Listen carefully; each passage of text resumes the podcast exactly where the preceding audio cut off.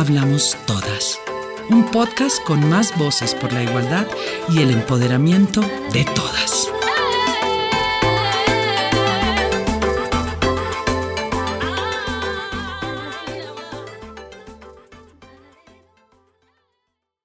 Yo soy Tatiana, yo soy mujer, yo soy latina, yo soy colombiana, yo soy trabajadora, yo soy fiel, yo soy empática, yo soy buena amiga, yo soy mamá, yo soy esposa, yo soy buena nadadora y yo soy echada para adelante. Yo soy Isabela, soy mujer, soy colombiana, soy estudiante, soy disciplinada, soy alegre, amigable, soy emocional, soy guerrera, sentimental, soy llorona, muy llorona, soy hija, soy amiga, soy emprendedora, soy capaz. Yo soy Eddie, soy mujer, soy venezolana, soy afro, soy matemática, soy docente, soy hija, soy hermana, soy tía, soy risas, soy alegre, soy fiesta, soy baile, soy del mar y del sol, soy de carácter fuerte y soy escandalosa.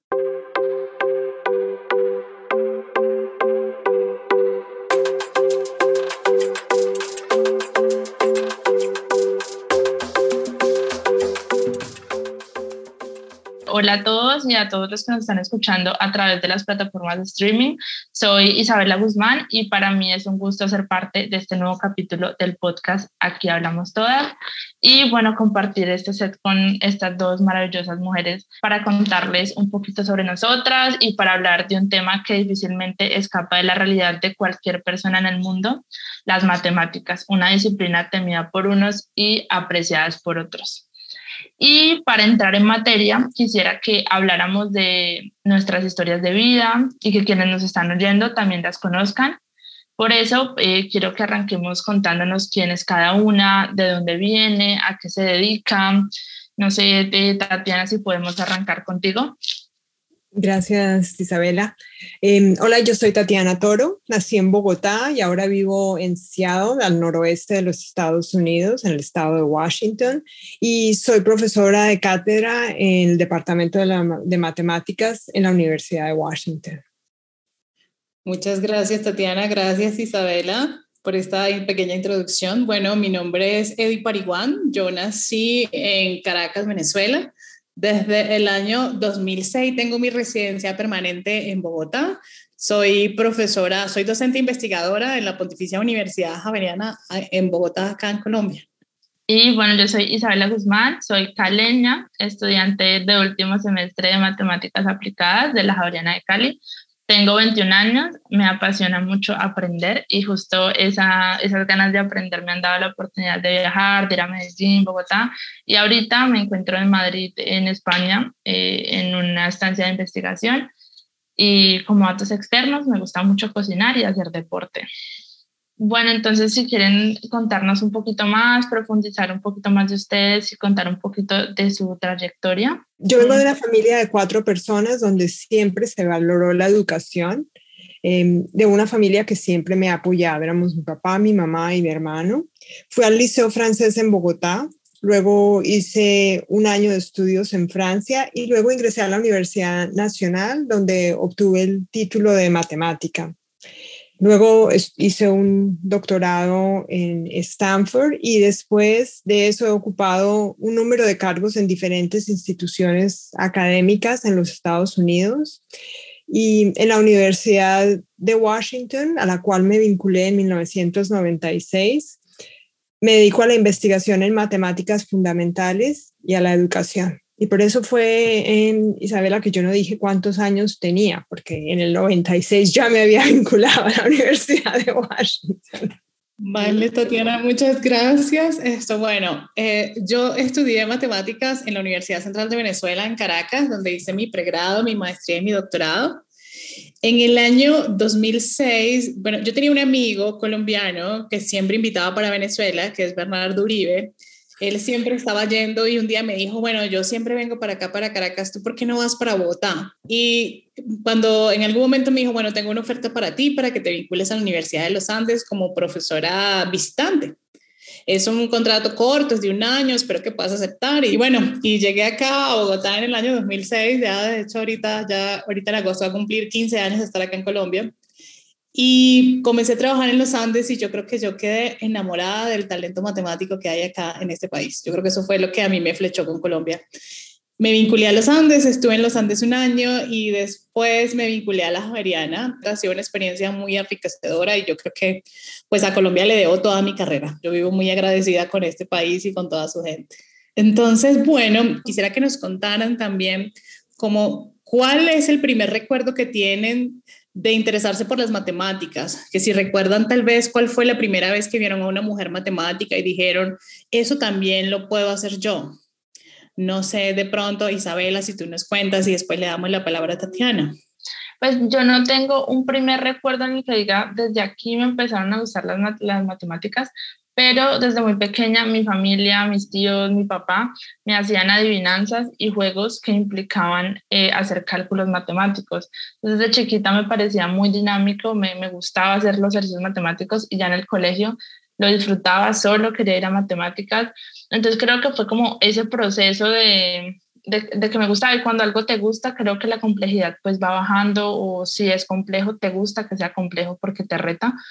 A ver, yo, yo sí tengo un momento, o sea, no sé si un momento especial en el que me acuerdo, pero cuando yo estaba en primero primaria, nosotros jugábamos teníamos unos bloques de colores, tamaños y espesores diferentes y usábamos estos bloques para jugar a hacer teoría de conjuntos. Entonces teníamos estos bloques, cada uno tenía sus bloques en la mesa, pero también tenía la profesora unos bloques grandototes que usábamos en el patio con los que jugábamos Teníamos también como un edificio de madera que tenía diferentes pisos y tenía cajitas con frijoles y usábamos eso para aprender a contar en diferentes bases y a mí me parecía el juego más maravilloso. A mí me encantaba la clase de matemáticas de primero primaria y realmente eso me acuerdo y me hace sentir, ah, eso, era lo que más me gustaba. Entonces, esa fue la primera vez yo no sabía qué hacía uno con eso, pero esa era la clase que más me gustaba. Yo estoy de acuerdo con Isabel, a mí me gustaba ir a clase de matemáticas, las otras clases no me gustaban tanto, pero con respecto a cuándo fue la primera vez que yo dije, oh, yo puedo hacer esto, realmente no, yo participé en la Olimpiada de Matemáticas de 1981, la primera vez a Colombia a participar en la Olimpiada Internacional, y ahí conocí a un número de muchachos del equipo francés y del equipo canadiense, de los que hablaban francés, que estaban haciendo estudios de matemáticas y yo dije, me acuerdo haber dicho, yo puedo hacer eso. Yo no tenía la más mínima idea de para qué servía eso, qué iba a hacer yo con eso, si me iba a morir de hambre haciendo eso. Eso no importó, yo quería hacer eso. Em, ¿Se acuerdan cuál fue el primer logro que tuvieron relacionado con las matemáticas? Había un profesor en mi colegio de esos de los que nunca, nunca sacas un 5 en un examen, porque sus evaluaciones eran súper difíciles bueno, por primera vez eh, era de matemáticas y por primera vez alguien sacó cinco y esa fui yo. Y para mí fue demasiado, demasiado importante, ¿no? O sea, y a pesar de, o sea, ahorita lo pienso y digo, ay, era solo una nota, pero no porque eso me hizo darme cuenta o creer en mí y decir, bueno, yo sí puedo esto, esto lo puedo hacer yo, soy buena en esto, entonces sí recuerdo mucho ese momento porque es un, era un profesor difícil, una materia difícil, temas difíciles, entonces diría que ese puede ser como ese logro pequeño o gigante del colegio. Bueno, ¿y, y cómo les iba en el colegio con las matemáticas? ¿Tienen alguna anécdota para recordar y contarnos? A mí en el colegio me iba muy bien en matemáticas, o sea, siempre me fue muy bien, pero pero me acuerdo, hubo, hubo un par de incidentes, o sea, para mostrar que, no sé, que, que, es bueno que le vaya bien, pero que a veces cuando a uno le va mal realmente aprende más de lo que, de cuando le va bien. Entonces, cuando al final yo fui al francés y hacíamos el, todo el programa francés, pero cuando estuve en la Olimpiada conocí a los muchachos de que hacían lo mismo en Francia y ellos me contaron que había un examen que uno podía presentar y, yo volví al colegio francés y yo le dije a mi profesor de matemáticas, ¿usted me ayudaría a prepararme para ese examen? Y él me dijo, no, a mí, me parece que, o sea, yo no tengo tiempo de hacer eso, si usted lo quiere hacer, hágalo sola. Y yo soy terca y yo dije, pues lo voy a hacer, pero realmente no tenía, era, el examen era mucho más avanzado Eh, presenté el examen y me fue atroz, o sea, no, no influía para nada, pero fue una de esas cosas que fue, o sea, lo más importante para mí fue presentar el examen aunque no me hubiera ido bien, mostrarle al profesor que yo era capaz de presentar el examen. No sirvió para nada desde el punto de vista de los puntos, pero, pero como que esa testarudez siempre me ha ayudado. Yo no digo que sea siempre buena, pero tiene sus aspectos positivos. Qué bueno, Tatiana. A mí me pasaba más o menos igual. Yo era muy buena en el colegio, no solo matemáticas, a mí me iba bien en todas las asignaturas que estaba viendo. Pero lo interesante es que gracias a eso yo descubrí eh, mi, mi, vocación de ser docente. Yo cuando estaba, esto era como octavo grado más o menos, ya yo le daba clase a todos los muchachos del barrio, a todos. Les enseñaba matemática de séptimo, de sexto, de quinto, de cuarto.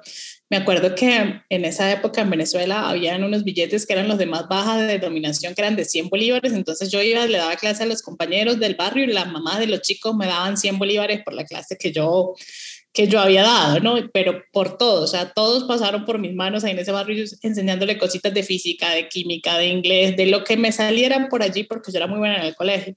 Yo creo que ya yo desde chiquita ya yo supe que, que una de las cosas que quería hacer era enseñar, era ser docente, se me daba muy bien hacerlo. Entonces fue bien, bien interesante. Bien, bueno, y ahora yo les quiero preguntar un poco como quién las inspiró o quién las impulsó a dedicar su vida a esto y por qué escogieron matemáticas y no escogieron otra ciencia. Me inspiró el que me gustan las matemáticas. O sea, yo me acuerdo haber pensado en algún momento qué cosa tan triste que a uno se le olviden las matemáticas que aprendió en el colegio. Yo creo que para mí una, uno de los impulsos fue que yo no quería que se me olvidaran las matemáticas que había aprendido en el colegio. A mí me gustan más que um, que cualquier otra cosa. ¿Por qué no otra ciencia? Porque, bueno, física, el punto de vista de física es diferente. Eh, sí, a mí me gustan, yo hago análisis, a mí me gustan las cosas precisas y en física las cosas no son tan exactas. Eh, en química yo era incapaz de acordarme de la tabla periódica, entonces es un mal principio.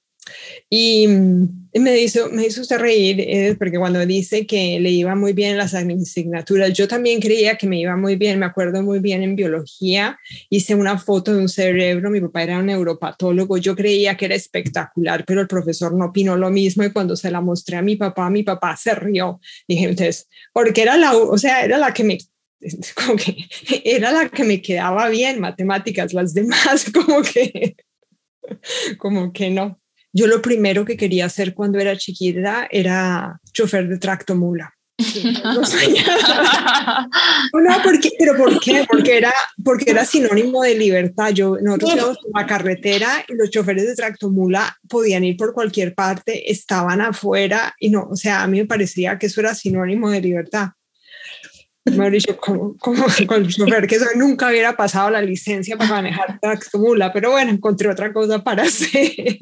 Isabela. Bueno, yo, yo diría que, que muchas personas como me han inspirado a lo largo de, de mi trayecto académico y personal, pero definitivamente el personaje principal es mi papá. Es ingeniero, es muy inteligente, muy trabajador y se sentaba conmigo desde chiquita a, hacer las tareas del colegio. Me decía, bueno, eh, sácame los cuadernos, vamos a hacer todas las tareas. Yo sacaba de todas las materias, química, matemáticas, ética, religión, o sea, pero empecemos con las tareas de matemáticas. yo, ah, bueno, entonces empezamos. Y me explicaba muy bien, muy didáctico, yo estaba muy feliz. Ya cuando acabamos, él era, ay, bueno, no, vamos a comer, después seguimos. Entonces solo, solo, solo era con matemáticas y con matemáticas y me gustaba mucho. Me hizo, ah, o sea, un, como un, un comentario así que nunca se me olvida es como él me enseñaba a despejar una X en una ecuación y era como la X está casada con el 3 y se quiere divorciar. Entonces, ¿cómo se quiere divorciar? Entonces ya eso me dejó marcada toda la vida y siempre que yo voy a explicar algo de cómo despejar una X, lo explico de esa manera. Y es, es chévere porque, porque la gente lo ve como algo didáctico y no como, ay, las matemáticas aburridas, y eso. ¿Y por qué no otra ciencia? Mm, creo que nunca lo consideré. Yo más bien consideré una ingeniería por el hecho de que mi papá es ingeniero, pero entré a matemáticas eh, con el objetivo de hacer doble titulación con una ingeniería o pasarme. pero me enamoré, me enamoré de matemáticas y ya no, no quería irme para otro lado.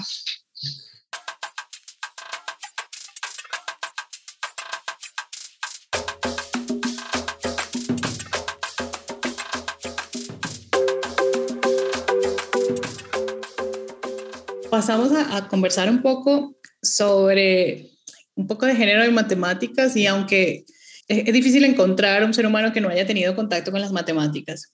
Y se sabe que es una disciplina necesaria en la mayoría de los campos, de los campos científicos técnicos. Hay mucho desconocimiento acerca de qué son las matemáticas y qué hacemos quienes nos dedicamos a su estudio. Precisamente para aumentar el conocimiento sobre el quehacer matemático, le quiero preguntar a Tatiana, bueno, Tatiana, ¿cómo describirías para toda la audiencia del podcast lo que hacen las matemáticas? ¿Para qué sirven? ¿O por qué son importantes? ¿Y qué habilidades debe desarrollar una persona que se dedique a esto? Primero que todo, yo creo que las matemáticas están en todas partes. ¿sí? Eh, voy a dar ejemplos. Se usan para modelar la pandemia, se pueden utilizar para detectar cáncer, para predecir los efectos del cambio climático, son las bases del comercio electrónico y eso son apenas, o sea, dos o tres cosas que rápidamente se me ocurrieron en donde hacen son, son básicas, ¿sí? Una de las características de las matemáticas fundamentales o teóricas, digamos, de las que de las que yo hago o practico es que con frecuencia no se les ve cuál es la aplicación inmediata y pero están llenas de potencial. Sí, por ejemplo, con la teoría de la relatividad, cuando Einstein comenzó no era claro qué iba a hacer y todos lo utilizamos en el teléfono celular. Entonces, pero hace, cuando comenzaron, no se hubiera podido saber eso. Pero la otra cosa que, aparte del componente científico, yo con frecuencia comparo las matemáticas al arte, en el término de que es una de esas labores humanas que enriquece el espíritu. Cuando yo doy charlas a a niños o niñas de colegio, en, particular me acuerdo de una charla que di en un colegio para niñas aquí en Seattle, em, que era para tratar de comunicarles qué eran las matemáticas, hice una charla comparativa con el arte y les mostré, y el arte en la naturaleza, y les mostré las similaridades con las matemáticas y realmente la respuesta fue muy positiva. Entonces yo creo que que las matemáticas enriquecen el espíritu y a cualquier nivel nos enseñan a pensar analíticamente. Creo que una de ustedes había mencionado esto, que sirven para resolver realmente cualquier problema, nos ayudan a analizar y a resolver problemas. Y en términos de qué habilidades debe desarrollar una persona que se dedique a las matemáticas, más que cualquier cosa, hay que tener una mente abierta. O sea, hay que hay que estar listo para lo inesperado. Cuando uno comienza a hacer investigación en matemáticas, las cosas a veces son sorprendentes y simplemente hay que, bueno, eso es lo que pasó, mente abierta y seguir para adelante. Con esto en mente, yo creo que no cabe, no hay duda que el mundo necesita la ciencia y la ciencia necesita a las mujeres y hay que apoyar a las niñas y a los jóvenes de hoy a que hagan ciencia. Sin embargo, cuando miramos históricamente, eh, hay un olvido muy grande de las contribuciones de las mujeres a la ciencia y a las matemáticas. Y con respecto a eso, eh, me gustaría conocer lo que opinas y esta, esta pregunta va para Isabela primero. Em, como estudiante de pregrado de matemáticas en Colombia y como conocedora de la historia, considera que las mujeres hemos ganado terrenos en espacios tradicionalmente ocupados por hombres y, y cuánto nos hace falta para alcanzar la igualdad. Y, y, esto basado en lo que ve en las clases que toma hoy, en la comunidad en la cual se está viviendo, cómo han, cómo se ven las cosas. Es difícil decir cómo han cambiado cuando no hay, pero, pero tal vez si se dan cuenta cómo ven las cosas, yo le digo cómo se veían hace 40 años. Sí, bueno, eh, yo considero que sí, sí hemos ganado terreno, pero aún así nos falta mucho. Siento que falta mucho como en la información y en la motivación, porque la pregunta constante siempre es, y que pueda ser un matemático. Y yo creo que aunque todos em, implícitamente saben que las matemáticas están en todos lados, no saben qué puede hacer un matemático, o sea, cómo en, qué se puede aplicar, en, en, qué campos. El primer y único rol que, me, que, que, todos dicen es la docencia, que era lo que decía eh, Eddie, y que está muy bien, pues yo admiro ese, ese rol, me parece más importante, pero, pero sabemos que las matemáticas entran en muchos campos, en otros cargos, y eso es lo que hace falta enfatizar, no solo en la universidad, sino desde el colegio. Pues desde el colegio yo creo que era de las pocas que les gustaba la matemática, de, hablando de mujeres. A las demás les parecía eh, difícil, aburrido, para ñoños, ¿no? Como quitar ese también, ese, ese estigma. Y en, y en mi universidad, pues también somos muy pocas estudiantes matemáticas y también hay muy pocas profesoras. Entonces, sí considero que hayamos ganado terreno porque conociendo un poco la historia y demás, pero falta muchísimo más. Sí, en este tema yo estaba acordándome justo cuando llegué a Colombia, estaba, estaba recordándome mis aulas de clase, ¿no? ¿Cómo eran mis aulas de clase acá? Cuando yo llegué cómo son mis, mis aulas de clase ahorita, ¿no? En un principio, cuando yo llegué a dar clase en la Javeriana, siempre los salones, yo creo que el primer año que tuve no tuve una sola estudiante mujer en matemáticas, no había una sola. O sea, mis clases eran solo para salones donde solo había niños. Y yo creo que eso estuvo más o menos un año así. Yo vi, mis primeros estudiantes tesistas en Colombia fueron todos hombres. Más o menos, yo creía que empecé a ver un cambio importante, o sea, yo diría que a partir del 2009, y esto, ojo, ojo que es muy, muy, muy de percepciones de lo que yo viví, ya en el 2009 empecé a ver que como que había un poquito más de presencia femenina a nivel de pregrado, ya empezaban a, a, a ver más niñas que, que se interesaban, que llegaban, pero empezaba a ver que igual se varaban en algún lado en la carrera, como que ya llegaban al cuarto semestre o al tercero y ya después no seguían, se iban, abandonaban.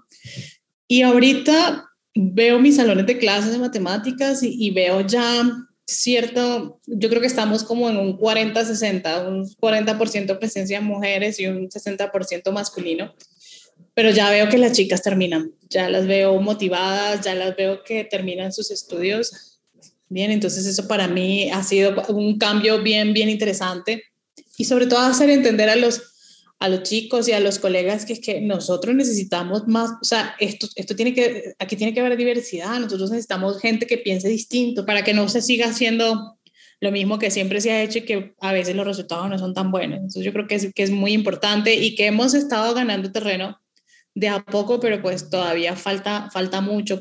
Y si ya uno empieza a mirar ahí, a meterse en las páginas y mirar un poco cómo estamos, uno empieza a ver que la situación a los niveles más altos todavía es bastante crítica en términos de equidad. Una cosa que me parece interesante la respuesta que dieron ustedes dos a esta pregunta es que lo que yo recuerdo cuando yo estaba en la Universidad Nacional es que había un número de mujeres entre mis compañeras y había mujeres que eran profesoras. No, no sé, no puedo, en ese momento yo, si era titular o no titular, era una cosa que tal vez nunca me fijé, pero, pero sí había un número de profesoras y, y, la verdad fue que para mí fue una sorpresa cuando fui o a Francia o, o vine a los Estados Unidos, cuando yo comencé el doctorado Éramos 17 personas que empezábamos ese año y yo era la única mujer. Y en el programa al que yo fui, éramos, había 90 estudiantes de, de posgrado y éramos seis mujeres. Entonces, para mí, mi primera impresión era que en Colombia había más mujeres en, en, en, la licenciatura de matemáticas que tal vez en los Estados Unidos.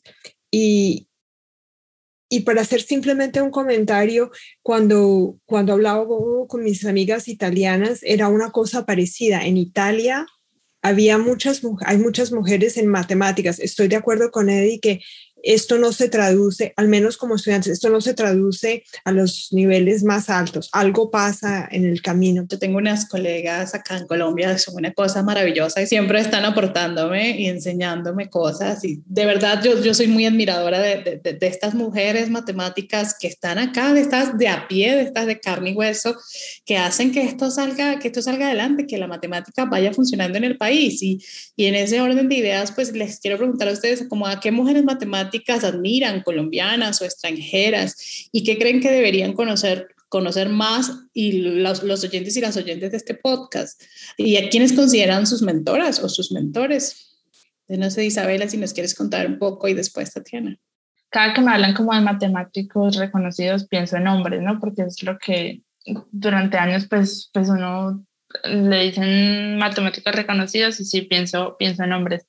Entonces, como las que me han inspirado así han sido pues cercanas a mí, que ha sido mi directora de carrera, también mi, mi directora de tesis. Y aprovecho también, yo ya había tenido la oportunidad de de escuchar a Tatiana, ya la había visto en otras ocasiones hablando, entonces cuando me di cuenta que, que iba a estar en el podcast con ella, no, pues no me lo creía, entonces también, también las, las admiro mucho a las dos, y sí, no sé si ustedes de pronto eh, conozcan así, que puedan contarme un poquito. Cuando vi esa pregunta, eh, es interesante, pensé en alguien y también le pregunté a mi marido, ¿En quién cree que pensé? Y me dijo, pues claro, en la siguiente persona. Y la persona, ella se llama Song Young Alice Chang. Ella es de Taiwán, es profesora en Princeton y es una matemática a la que siempre he admirado. Y le he admirado y he seguido su trayectoria. Y le he admirado no solo por su contribución científica, sino porque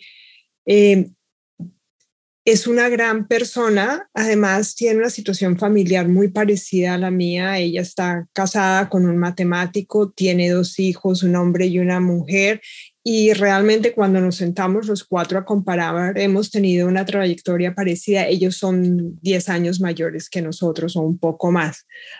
pero es interesante porque admiro sus matemáticas, pero también admiro cómo ha decidido vivir su vida en medio de las matemáticas, combinando el aspecto personal con el aspecto profesional. Entonces, tal vez podemos hablar un poco en este momento de, de nuestra trayectoria profesional de cuál es el reto más grande que hayamos superado y cuál, de qué cosas nos sentimos orgullosas y si, y si está bien empiezo.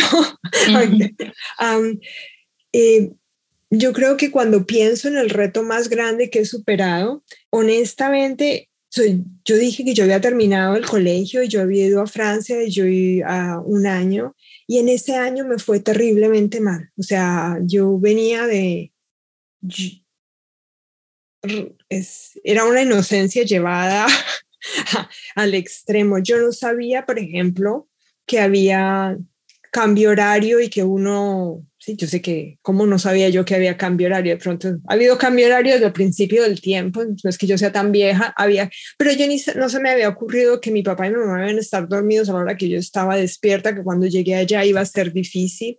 Y haber sido capaz de terminar ese año fue uno de los retos más grandes, pero fue un reto importante en el sentido que gracias a eso fue que después fui capaz de ir a los, de venir a los Estados Unidos y de que las cosas funcionaran. Yo creo que para mí el logro más, el del que yo más recuerdo ha sido terminar mi doctorado. O sea, yo cuando estaba en Venezuela vivía en un ambiente de violencia muy, muy fuerte. O sea, vivía en un barrio muy, muy difícil en Caracas. Bien, era muy difícil estudiar, era muy difícil estudiar, pero por el sitio, no porque no tuviera apoyos, porque pues no pagaba la universidad, tenía subsidio para el transporte y para la alimentación pero el llegar a mi casa por lo peligroso que era la zona donde estaba era súper complicado. A veces yo no podía llegar después de las 5 de la tarde porque había mucha violencia, muchas armas. Entonces, yo creo que haber terminado el doctorado para mí fue, fue el, el, mayor, el mayor logro porque fue, fue una etapa muy difícil. Yo estuve muchas veces a punto de decir, ya no más, ya no sigo, ya no puedo.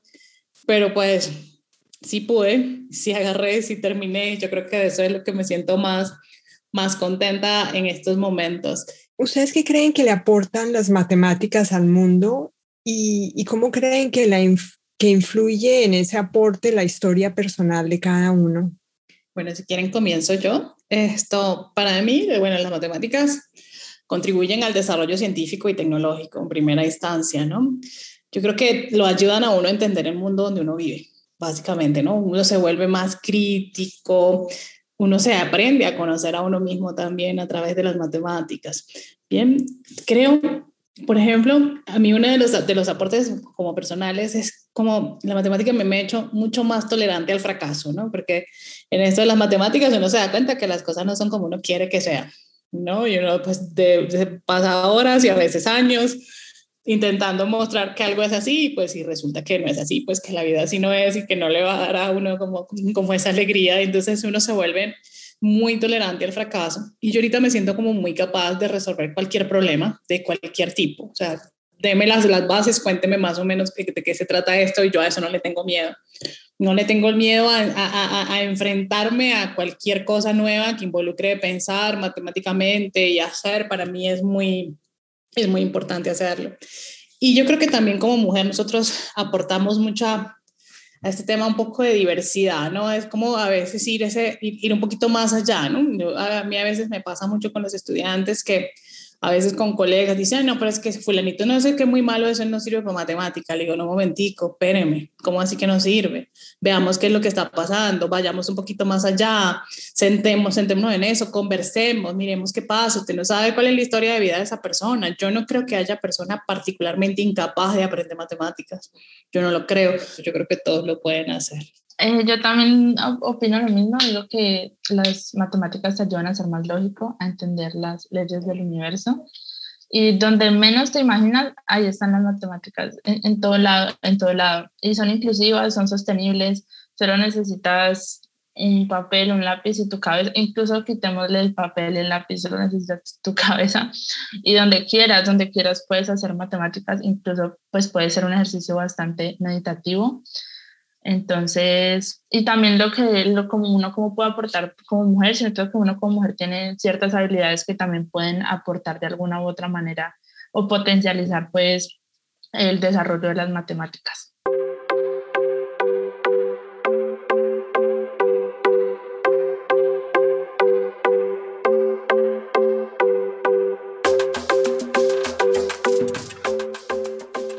Hablemos un poquito de datos históricos concretos.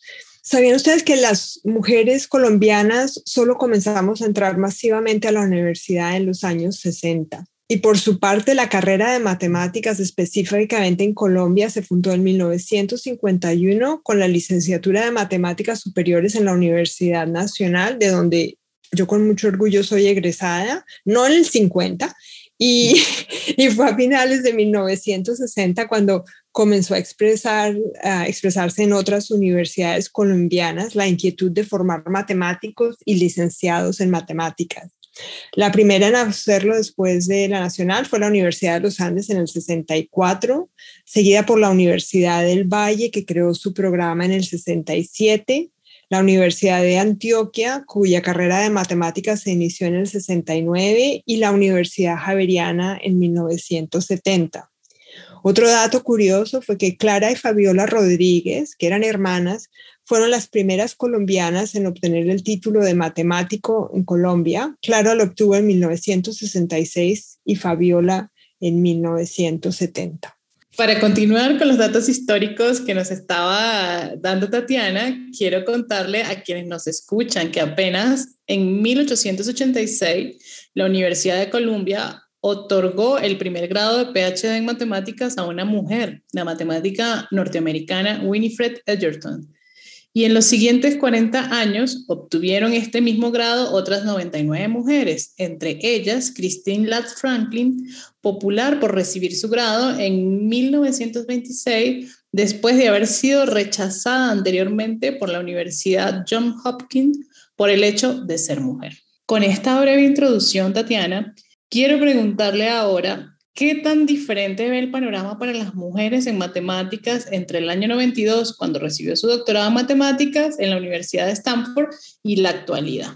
Gracias por la pregunta, Eddie. Em, realmente, en este momento hay muchísimas más mujeres haciendo un doctorado y en los escalones iniciales de la profesión. Cuando uno mira a nivel de jóvenes, hay muchas más mujeres.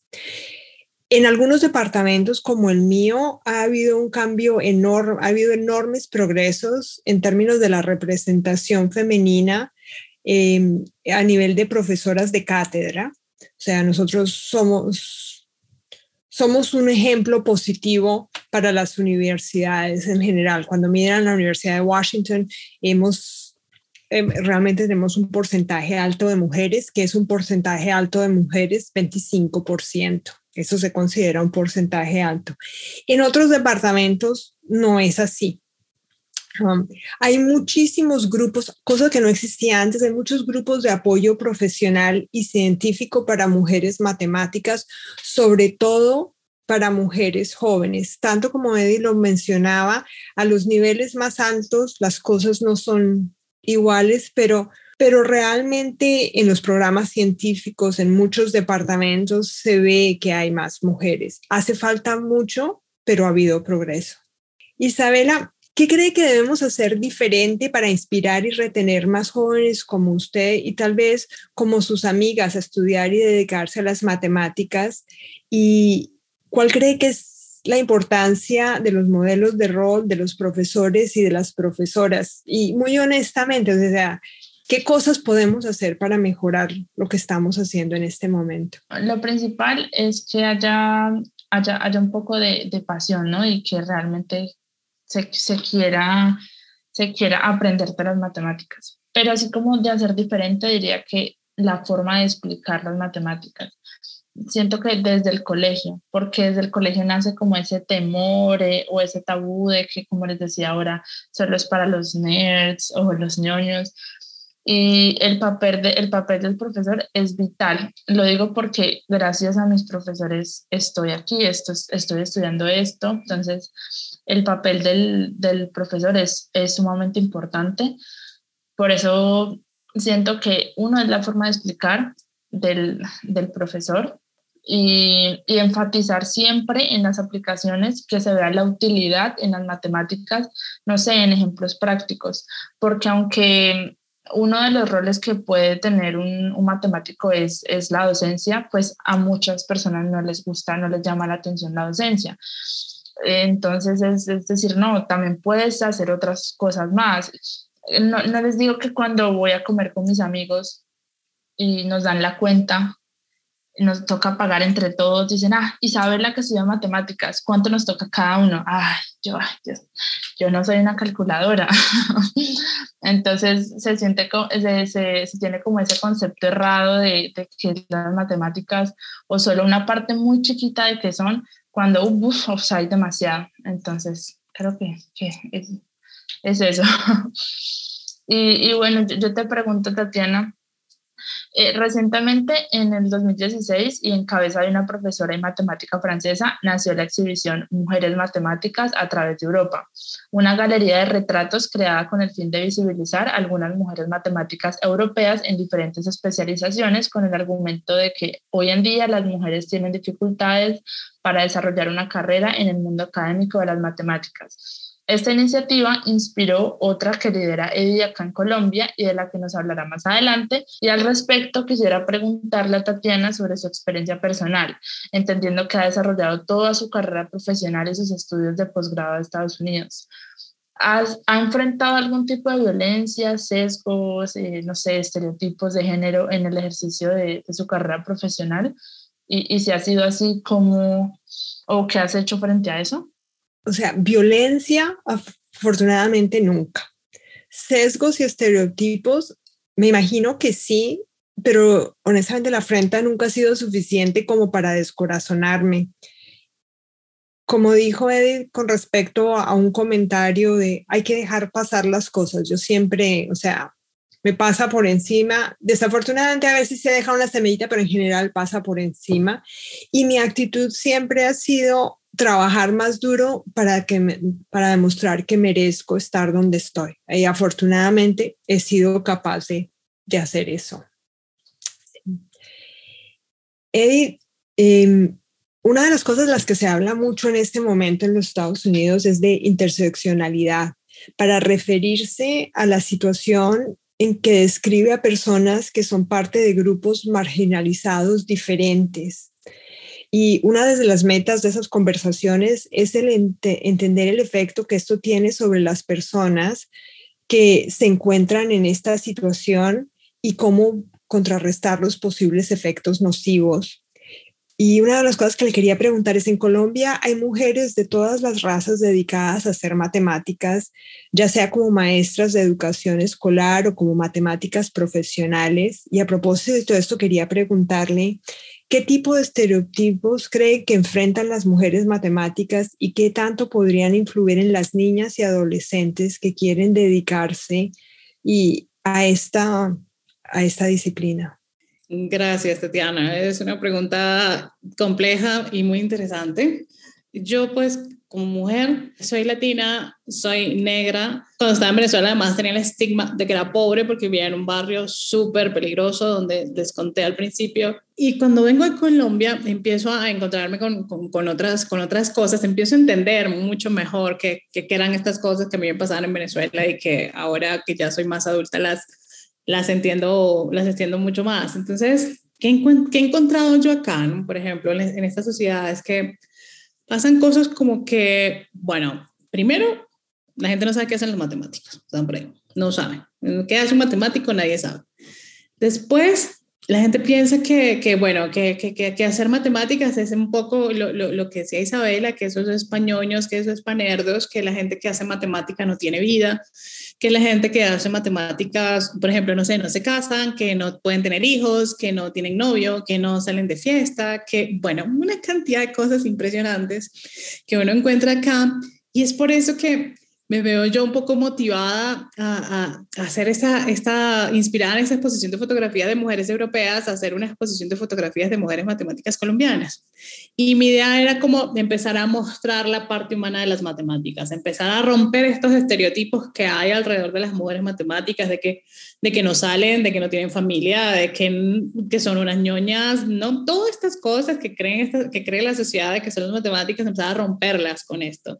Bien, entonces en esta exposición hemos contado con la participación de 23 mujeres de diversas regiones del país. Entonces ustedes ahí encuentran mm, distintos, distintos modelos porque hay matemáticas profesionales, hay matemáticas más jóvenes, hay quienes se dedican a la gestión de las matemáticas, bien, hay quienes hacen matemáticas en el colegio, quienes enseñan en el colegio y empezamos a a mostrar un poco quiénes son cada una de ellas, como usted qué hace cuando no está haciendo matemáticas, ¿no? O sea, ¿qué está haciendo? Bueno, no sé, yo nado, yo coso, yo pinto, yo bailo. Entonces es, es, es eso, es empezar a, a, mostrar las matemáticas como lo que somos, somos seres humanos, pues muchos son mamás, otras son ahí, están, véanlas. O sea, no, no es que si usted hace matemáticas, usted no va a poder hacer más nada con su vida. Usted puede y puede hacer muchas cosas y, y eso es un poco lo, lo, que buscamos como, como con esa exposición, empezar a borrar esos estereotipos imaginarios que hay ahí alrededor de las figuras de mujeres matemáticas.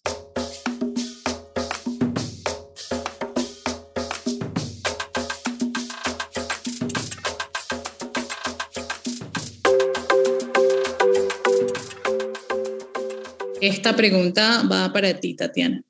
¿Qué significa para ti tu reciente nombramiento como directora del Instituto de Investigación en Ciencias Matemáticas de los Estados Unidos? ¿Y qué mensajes crees que puede dejar este logro a las niñas y adolescentes de todo el país que vieron que una mujer colombiana alcanzó tal reconocimiento profesional?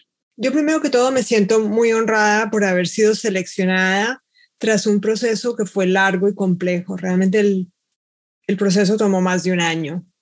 Eh, esto es para mí un reto y una oportunidad.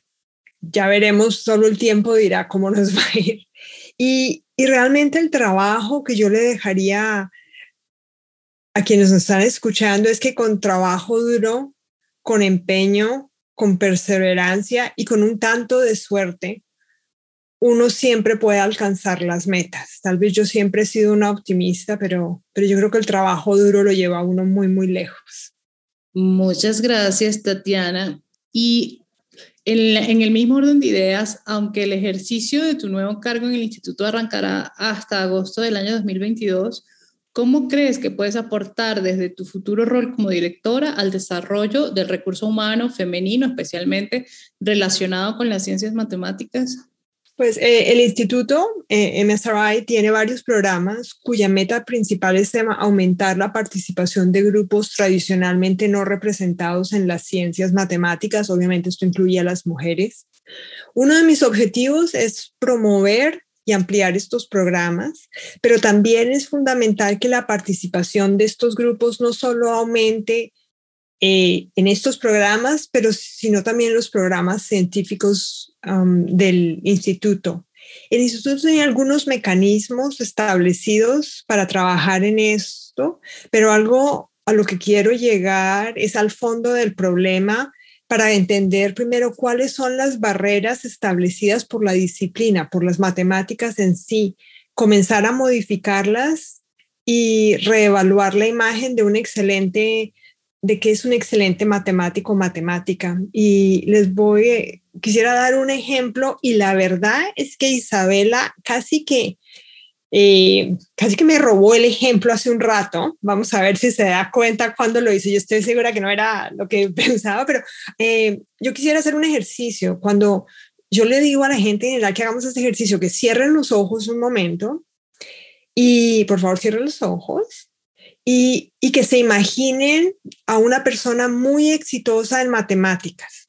Y los pueden abrir cuando, cuando hayan terminado. Y si piensan en la mayoría de los casos, esa imagen es la imagen que debemos cambiar, porque en general uno se imagina a un hombre con determinadas características, pero para empezar, a un hombre. Y entonces eso eh, parece un ejercicio muy trivial, pero el hecho de que hayamos internalizado esa imagen, y eso es lo que es un excelente matemático, tenemos que comenzar a entender por qué es que pasa eso, por qué es eso lo que nos imaginamos y cómo cambiamos esa idea. Y puede que tome un par de generaciones, pero eso sería una de las cosas a las que yo realmente, eso es una de las cosas a las que yo quiero contribuir como directora del instituto. Quiero preguntarle a él ¿Cómo visibilizar el impacto y el alcance que tiene el trabajo que realizan las mujeres matemáticas en las diversas regiones del país? Nosotros creamos, bueno, me invitaron a conformar en el 2017 más o menos la Comisión de Equidad y Género de la Sociedad Colombiana de Matemáticas. una de las primeras cosas que yo dije que teníamos que hacer es, bueno, aquí tenemos que empezar a visibilizar a mujeres, porque, porque yo tengo la misma sensación que tiene Tatiana de que, de que somos muchas, pero pues estamos como escondidas, ¿no? Entonces empecemos a mostrar ese trabajo, dónde están y creamos una campaña que se llama Mujer es Matemáticas y empezamos a publicar perfiles de mujeres matemáticas de todas las regiones del país. Bien, es un trabajo durísimo, aunque ustedes no lo crean, porque yo creo que hay una cosa que no hemos vencido todavía las mujeres y es el tema de la autocensura. Nos autocensuramos, no nos creemos suficientemente buenas para salir ahí, no nos creemos suficientemente buenas para que nuestra foto, que no nos creemos suficientemente buenas para nuestro perfil. Mira, yo en esta invitación con esta campaña que empecé, no alcanzan a imaginar la cantidad de nos que recibí, de que no, pero ¿por qué no invita a fulana que es que ella es muy buena? ¿Y por qué no mete a fulanita que es que ya, ya ella se lo merece más que yo? ¿no? Es impresionante. Entonces, es ese trabajo de, de, hacer eso y ahí en esa campaña de Mujeres Matemáticas recogimos hasta la fecha como unos 55 perfiles que lo tenemos en la página web de la Sociedad Colombiana de Matemáticas.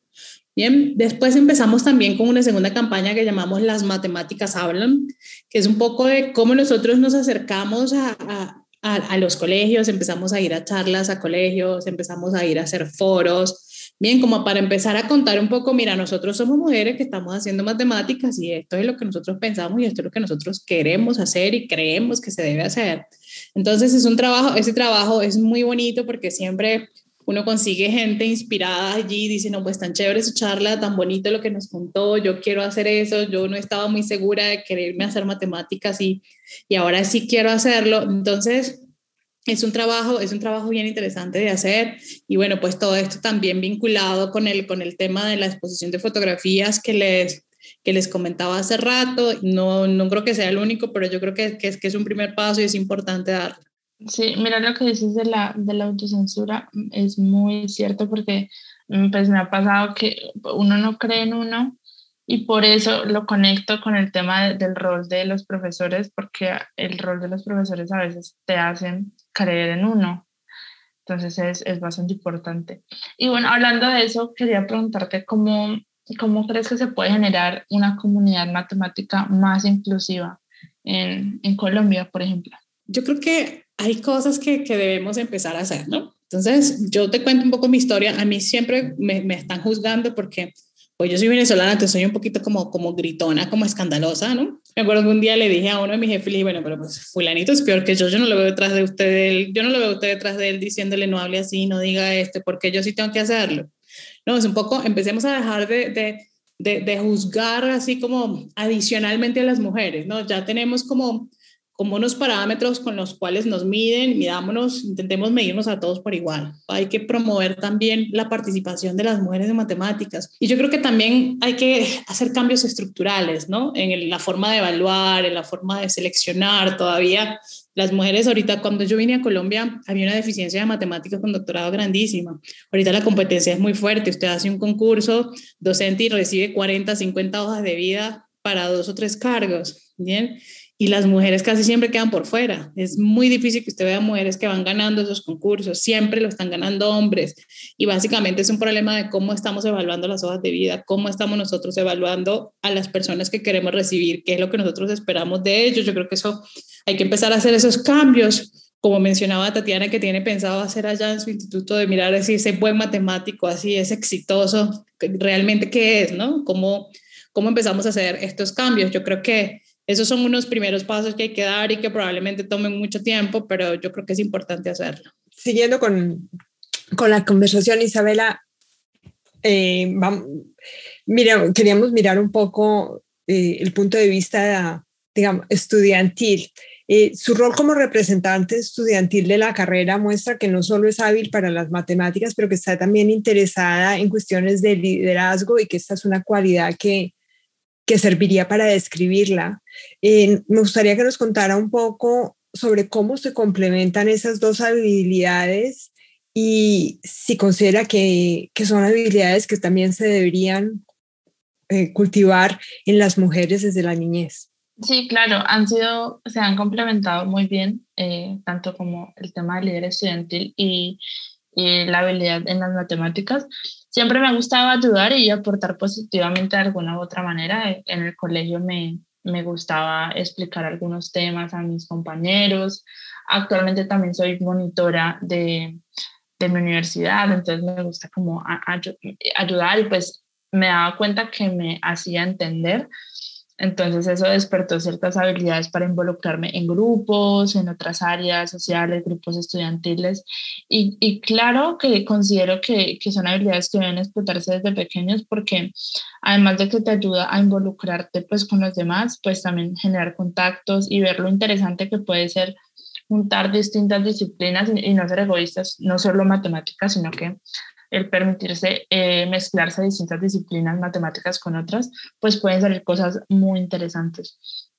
Gracias. Y desde el punto de vista estudiantil, eh, tengo dos preguntas un poco diferentes. Primero, más o menos, ¿cuántos, qué porcentaje de sus compañeros son mujeres? ¿Cuántas profesoras tienen? Porque es interesante, cuando hablamos de eso antes, dijo, no, tal vez no hay tanta representación, pero yo noté que habló inicialmente, tiene una orientadora mujer, ¿cierto? Y habló de dos profesoras mujeres que me parecieron, eh, jugaban un papel importante. Entonces, esa es un, un poco describir el paisaje en términos de mujeres dentro de la carrera ¿Y qué cosas te podrían hacer para que más niñas realmente se enamoren de las matemáticas y decidan seguirlo como su pasión? Bueno, de hecho, ah, son, hay muy pocas, son muy pocas. No tengo casi competencia, puede ser algo bueno, pero no. O sea, realmente es triste que hayan tan pocos estudiantes de matemáticas. Incluso en la docencia, eh, aunque tengo, aunque mi directora de, de mi carrera es, mujer y mi tutora es mujer, pues son más los, los profesores eh, hombres. Eh, como estudiante percibo las matemáticas como una gran oportunidad para trabajar en diversos campos, por ejemplo, la tecnología, viéndolo como así, pues bastante aplicado.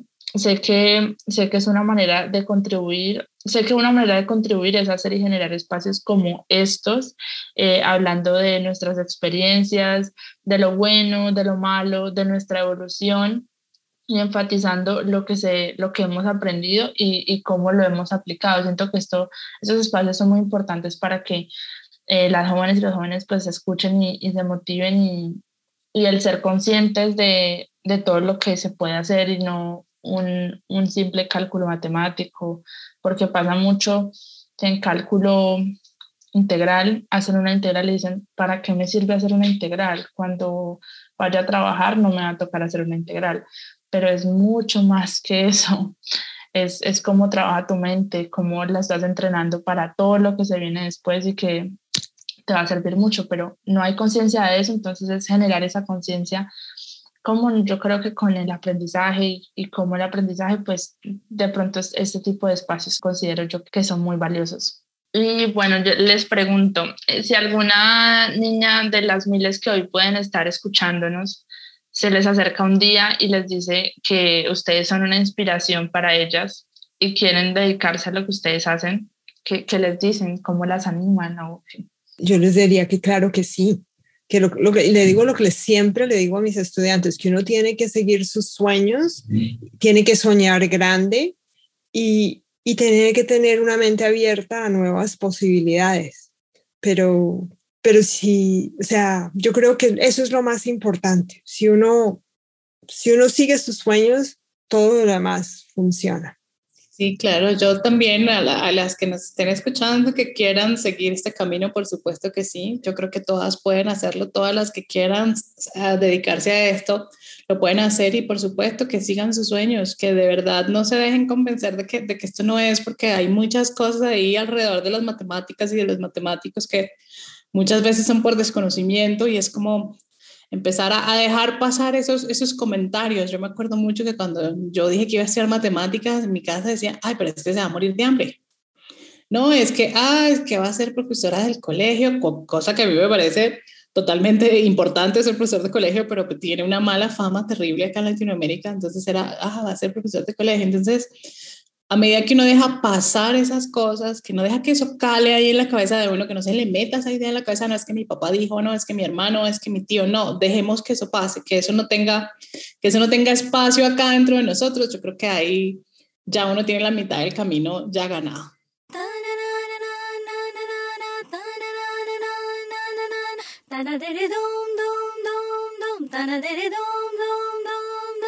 Sean disciplinadas y perseverantes a vencer la autocensura. Claro que sí pueden, claro que soy capaces y acá las vamos a estar esperando. Hagan lo que hagan, háganlo con amor, no dejen que nadie apague sus sueños y sus metas. Preguntarte qué te gusta y ya a partir de ahí pues te vas por ese camino. Hay que perseverar y hay que saber levantarse después de cada caída. Ir al cielo es la meta.